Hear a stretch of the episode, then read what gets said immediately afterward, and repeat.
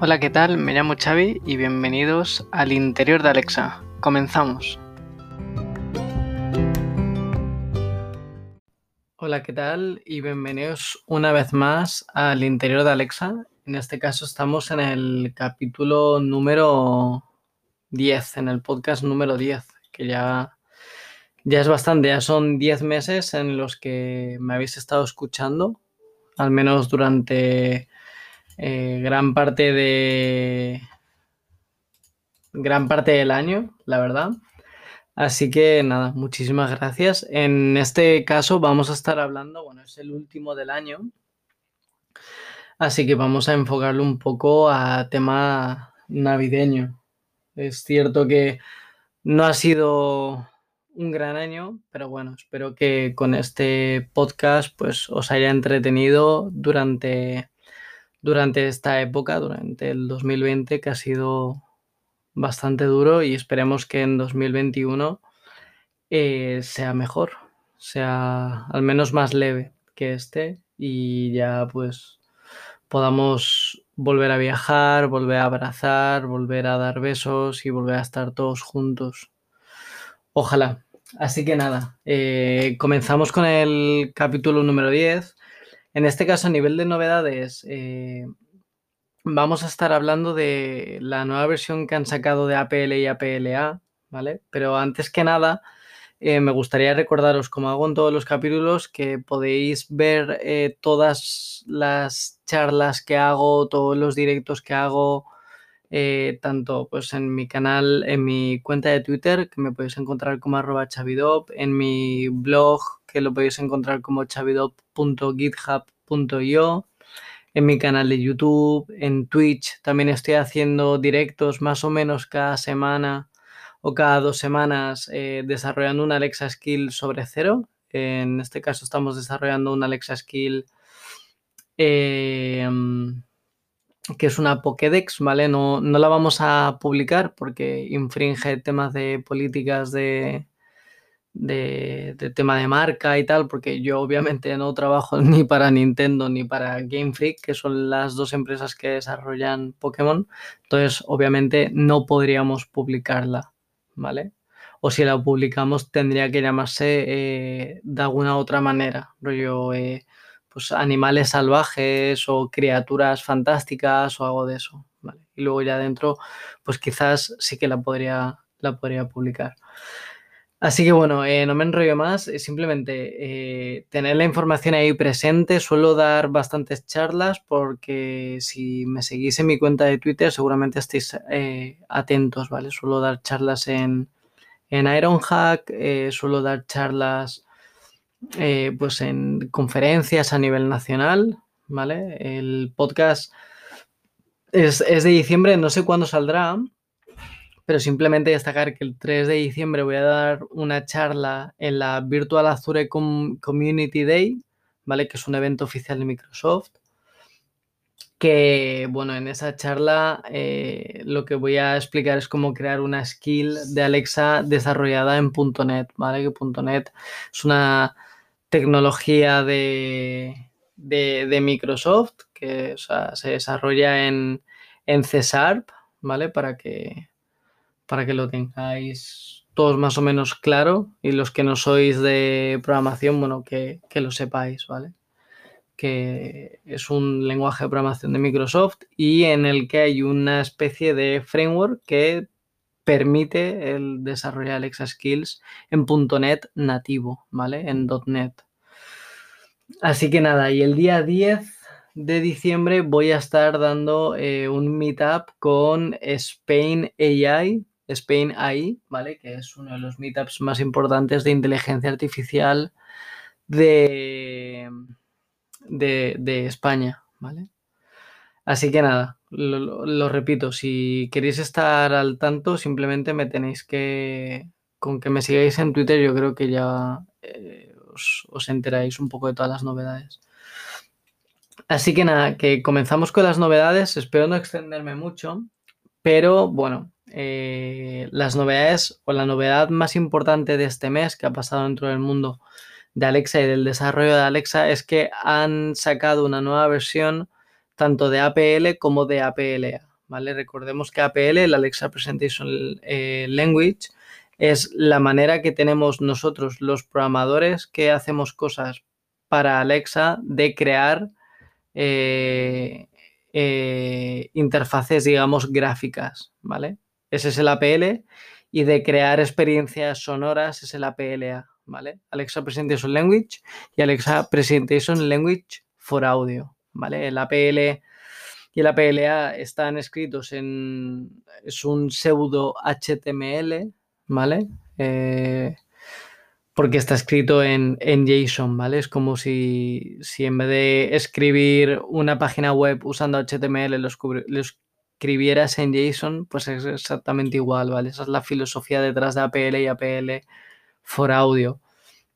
Entonces, eh, estos lenguajes van evolucionando como evoluciona todo en el mundo tecnológico, que cada día tenemos una nueva versión de cualquier cosa pues estos lenguajes también van evolucionando, ¿vale? Y eh, pues han metido la, versión de APL 1.5 y de APL for Audio 0.9, eh, ¿vale? Tienen diferente, diferente versión porque uno salió más tarde que otro. Así que nada, empezamos por las novedades del APL for Audio, que fue el anterior podcast y también me parece bastante destacable. Y es el. Han metido varias cosas que a mí me parecen muy chulas. Eh, uno son las composiciones, ¿vale? Y otros son los resources, ¿vale? Eh, ¿Qué son las composiciones? Las composiciones es una manera de crear estructuras, ¿vale? Que se puedan reutilizar durante el desarrollo, durante la creación del APL for Audio, ¿vale? La versión de la PL for Audio nueva es la 0.9, que está en fase beta, ¿vale? Pero lo que nos permite crear son composiciones. Esas composiciones es, si recordáis el podcast anterior, que teníamos en el APL for Audio, teníamos componentes, ¿no? Componentes que podían contener a otros componentes, eh, sequencers, mixers, de tal manera que creábamos eh, experiencias sonoras súper chulas. Pues imaginados que queremos, eh, pues que tenemos el caso de que, eh, pues tenemos eh, ciertas comprobaciones, ¿no? O ciertas cosas que la estructura es la misma, ¿no? Tenemos un, ítem de tipo, pues imaginados, de tipo speech y otro de tipo audio, ¿vale? Porque dentro de un mixer, por ejemplo, porque... Eh, pues lo queremos así, ¿no? Que, mientras escuche eh, Alexa hablar, se escuche un audio de fondo, ¿vale? Imaginaos que tenemos esa estructura.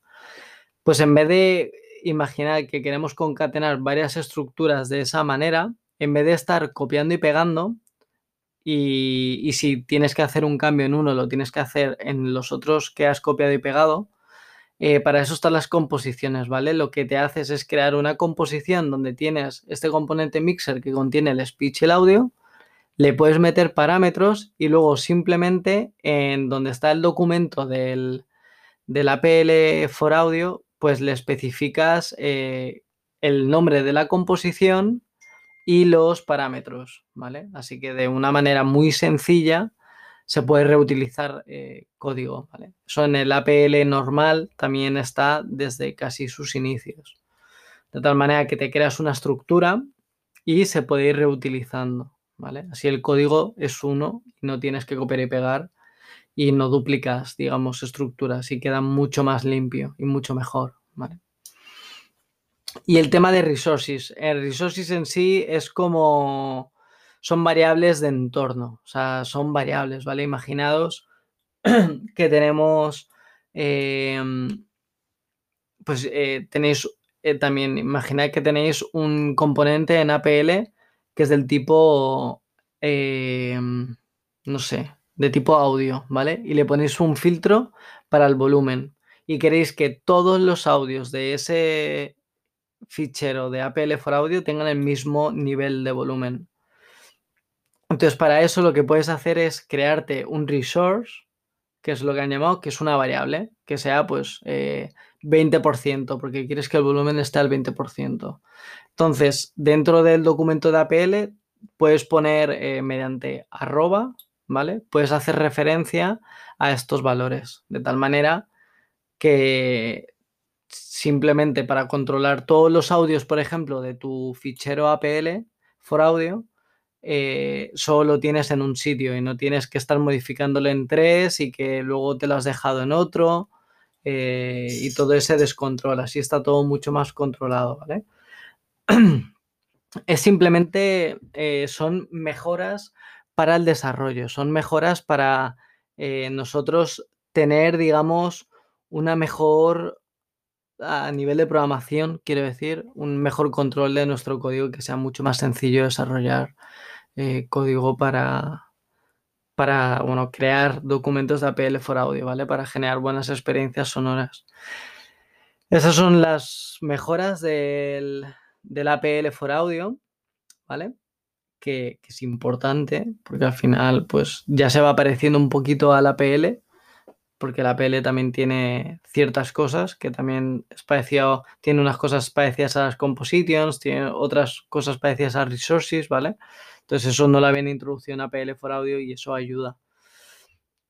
Y las mejoras del APL, de la parte visual, el, el Alexa Presentation Language sin audio, ¿vale? El APL, la parte gráfica, es que han añadido eh, nuevos componentes, ¿vale? Eh, ¿Qué componentes son? Pues uno es el swipe to, to action, perdón, que es un ítem que puedes hacer eh, swipe, ¿vale? Para hacer una acción, ¿vale? Igual que si tenemos un iPhone o tenemos un Android, hay ciertas aplicaciones que para hacer, eh, por ejemplo, un WhatsApp, creo que para mutear un, un chat, pues desplazas hacia la izquierda, ¿no? Pues esto lo han introducido, este nuevo ítem, para que aquellos dispositivos que sean de mm, que, sean compatibles con Alexa y tengan una pantalla como el Echo Show, pues eh, nosotros como desarrolladores de skills Alexa, pues podamos añadir estos ítems, ¿vale?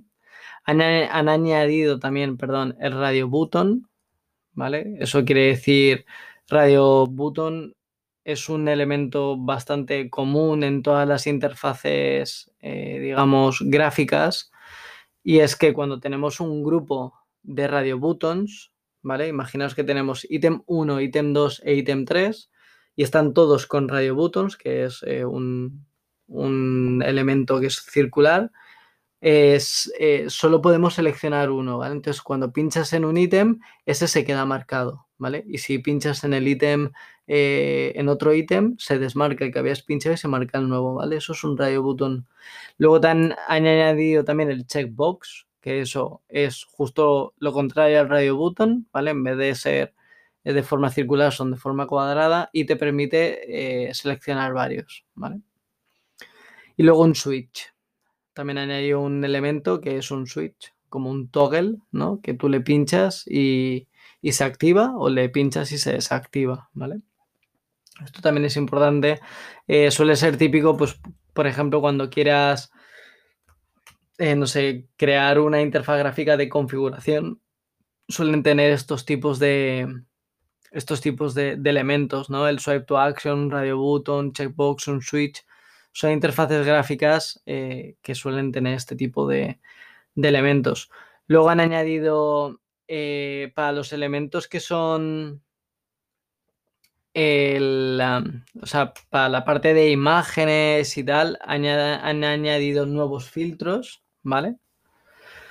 Es decir, que se le pueden pues, jugar con el canal alfa, con la luminosidad, con el escalado de grises, todo eso se puede hacer y, está guay, ¿vale? Eso lo, han añadido, al final son más, en inglés se dice capabilities, ¿no? Son más opciones que a los desarrolladores nos permiten crear eh, experiencias más chulas.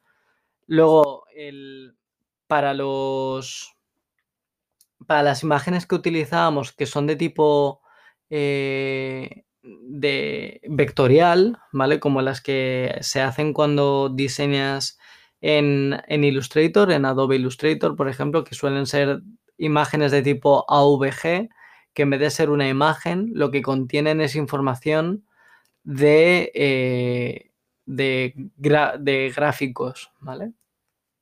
O sea, me refiero de vectores, no de gráficos. Entonces, a eso lo que le han añadido han sido eh, que se le puede añadir ahora eh, un tipo de, de, filtro nuevo que son sombras, ¿vale? Entonces para todas las imágenes que son de tipo vectorial se le pueden añadir sombras y automáticamente te lo hace. Eso también está súper guay. Y eh, han añadido nuevas funciones que podemos utilizar dentro de, la parte del, del Alexa Presentation Language tenemos eh, funciones relacionadas con strings, es decir, pues si tenemos, si le pasamos un string, eh, pues podemos utilizar funciones como eh, string.length, ¿vale? funciones de, de, la clase math, ¿vale? Que suelen ser, pues, si es un número o no, todas esas cosas se pueden detectar, si el número es finito o no, si es infinito, si es eh, pues mat.random, ¿no? Todas estas cosas eh, se van a poder hacer para que en nuestros documentos de APL las podamos utilizar, igual que funciones relacionadas con, con arrays, ¿vale? Si le pasamos un listado, pues vamos a poder eh, utilizar la función indexOf o range o slice, ¿vale? Son funciones pues típicas de, cualquier lenguaje de programación, digamos, de cuando se trabajan con, arrays, con listados, pues eso también las, tenemos disponibles en este nuevo APL 1.5. Eh, Así que nada más, estas son las novedades de este último mes que, que, creo que son bastante significativas y que merece la pena eh, mencionarlos, ¿vale? Llevo 16 eh, minutos hablando, pero bueno, simplemente que lo tengáis en cuenta, ¿no? Que es el, APL 1.5 y el APL for Audio 0.9 en versión beta, ¿vale? Para si, para, por si lo queréis probar. Recordad también que el APL está metido dentro de las versiones de, de, nuestro, de nuestros dispositivos, ¿vale? O sea que seguramente requieran actualizar los dispositivos, por lo tanto, meter este tipo de funcionalidad es un poco arriesgado, ¿no? Es como cuando metes una funcionalidad eh, como cuando sacan el nuevo Android y haces una aplicación solo para el nuevo Android o solo para el nuevo iOS, es un tanto arriesgado porque no todos los dispositivos van a estar implementando esta última versión. Así que simplemente, bueno, tener eso en cuenta y, ya está. Pero que si lo queréis probar, en cualquier momento podéis probarlo. Así que nada, seguimos con la siguiente sección. Muchísimas gracias por escucharme hasta aquí. 18 minutos de novedades. Bueno, como eh, me he extendido bastante con las novedades porque creo que era necesario, en este capítulo número 10 no voy a meter ningún main topic, ¿vale? Quería hablar de timers y reminders, pero eh, lo hablaré en el siguiente en el siguiente capítulo, ¿vale? Que va a ser el de enero, el capítulo número 11. Y así, eh, bueno, pues también, porque si no, eh, yo creo que se, el podcast, nos iríamos a un podcast de 40, 50 minutos fácil, porque como me enrollo más que las persianas, Así que nada, es mejor, es mejor pasar directamente a la última, a la última parte de, del podcast y en el siguiente os prometo que intentaré no enrollarme en la parte de novedades, es que han habido novedades bastante relevantes, pero intentaré no alargarme en la parte de novedades y hablar sobre, eh, creo que haré uno sobre timers y otro sobre, sobre reminders, ¿vale? Esto es algo que, que siempre voy, voy viendo sobre la marcha. Si en algún momento queréis que hable sobre algo, en concreto, eh, siempre podéis eh, escribirme. Tengo los mensajes abiertos en Twitter y en arroba chavidop podéis escuchar. O sea, podéis escribirme y yo os leeré y os contestaré sin ningún tipo. Así que vamos con la última parte del podcast, que es eh, la review de un Alexa Skill. Vamos a por ello. Y bueno, vamos con la review de... En este caso voy a hacer de dos Alex Skills que me han parecido más, eh, interesantes. Eh, obviamente, en la época en la que estamos, pues he querido hacer reviews de unas skills que sean de, pues de, de la época de Navidad, ¿vale? Entonces he utilizado He usado, eh, o sea, he escogido dos, una más para niños y otra para más mayores, ¿vale? Que también, pues creo que es bastante importante.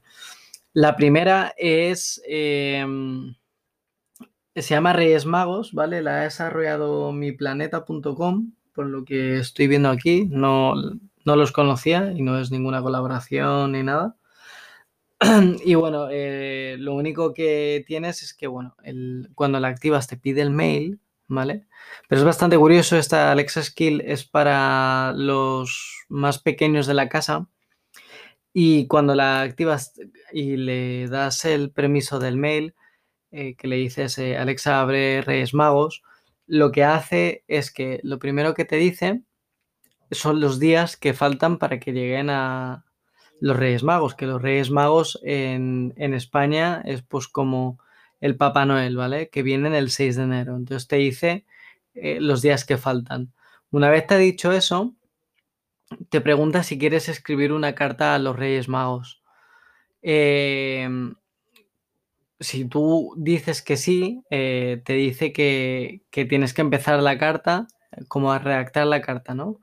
Que tienes que empezar, rollo, pues, queridos Reyes Magos, eh, eh, pues este año ha sido muy bueno. Y te pregunta también quién es la persona que está escribiendo la carta, ¿vale?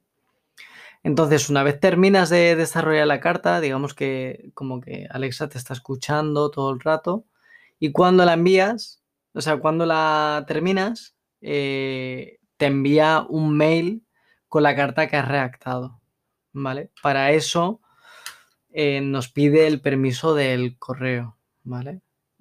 Entiendo y espero, espero que sea para eso, ¿vale? También, también os lo digo, porque, bueno, es uno de los permisos que, nos pide. Y la otra skill, que también eh, ya no es para nenes ni para los pequeños de la casa, sino es para, para los más mayores. Y también espero que dé buenas noticias porque es la skill de, de mi lotería, ¿vale? Le puedes decir, eh, Alexa, abre mi lotería y lo que le vas a poder preguntar va a ser eh, a nivel España, ¿vale? Porque sé que me escucháis gente de, otros países, de Latinoamérica o incluso de Europa, pero a nivel España, porque yo tengo configurados los dispositivos en español España, eso también es importante, porque si tiréis a buscar la RS Magos y no la encontráis, pues es por eso, o por la de mi lotería, ¿vale? Entonces le puedes la de mi lotería a la que le íbamos, a lo que íbamos, le puedes preguntar por eh, las loterías del Estado, ¿no? Eh, Bonoloto, Primitiva, eh, la lotería del día, ¿vale? Y también se le puede preguntar por el sorteo extraordinario de Navidad. Entonces, bueno, espero que la activéis y espero que le preguntéis a Alexa por el sorteo de, del gordo de Navidad y espero que sea el número que os dicte Alexa, sea el número que hayáis, hayáis comprado. Y nada más, eh, con esto cierro el capítulo, simplemente nada, eh, espero que tengáis unas felices fiestas, eh, paséis unas buenas navidades, un buen final de año y que este año 2021 pues venga cargado de cosas positivas, que es suficiente hemos vivido en este 2020 y yo creo que ya solo queda que el 2021 sea eh, un año increíblemente genial. Así que nada, simplemente eh, daros las gracias también por haber escuchado eh, el interior de Alexa durante este año. La verdad es que bueno, ha sido una iniciativa que he tenido que está funcionando bastante bien, la gente lo, está escuchando, estamos casi en 1200 reproducciones de los 10 capítulos, o sea que más o menos son 100, 160, 100, 100, uy, no sé hablar, 100, 160 reproducciones por episodio. Así que nada, muchísimas gracias y si tenéis alguna duda me podéis encontrar en Twitter como arroba chavidop y podéis seguir todas mis eh, redes sociales. En Twitch me puedes encontrar como Chavidop, en GitHub también, eh, en YouTube también. Pues eh, encontré información en chavido.github.io, que es mi blog, y ahí podéis encontrar toda la información junta. Y nada más, nos vemos en 2021 y disfrutad mucho de estas fiestas. Hasta luego. Chao, chao.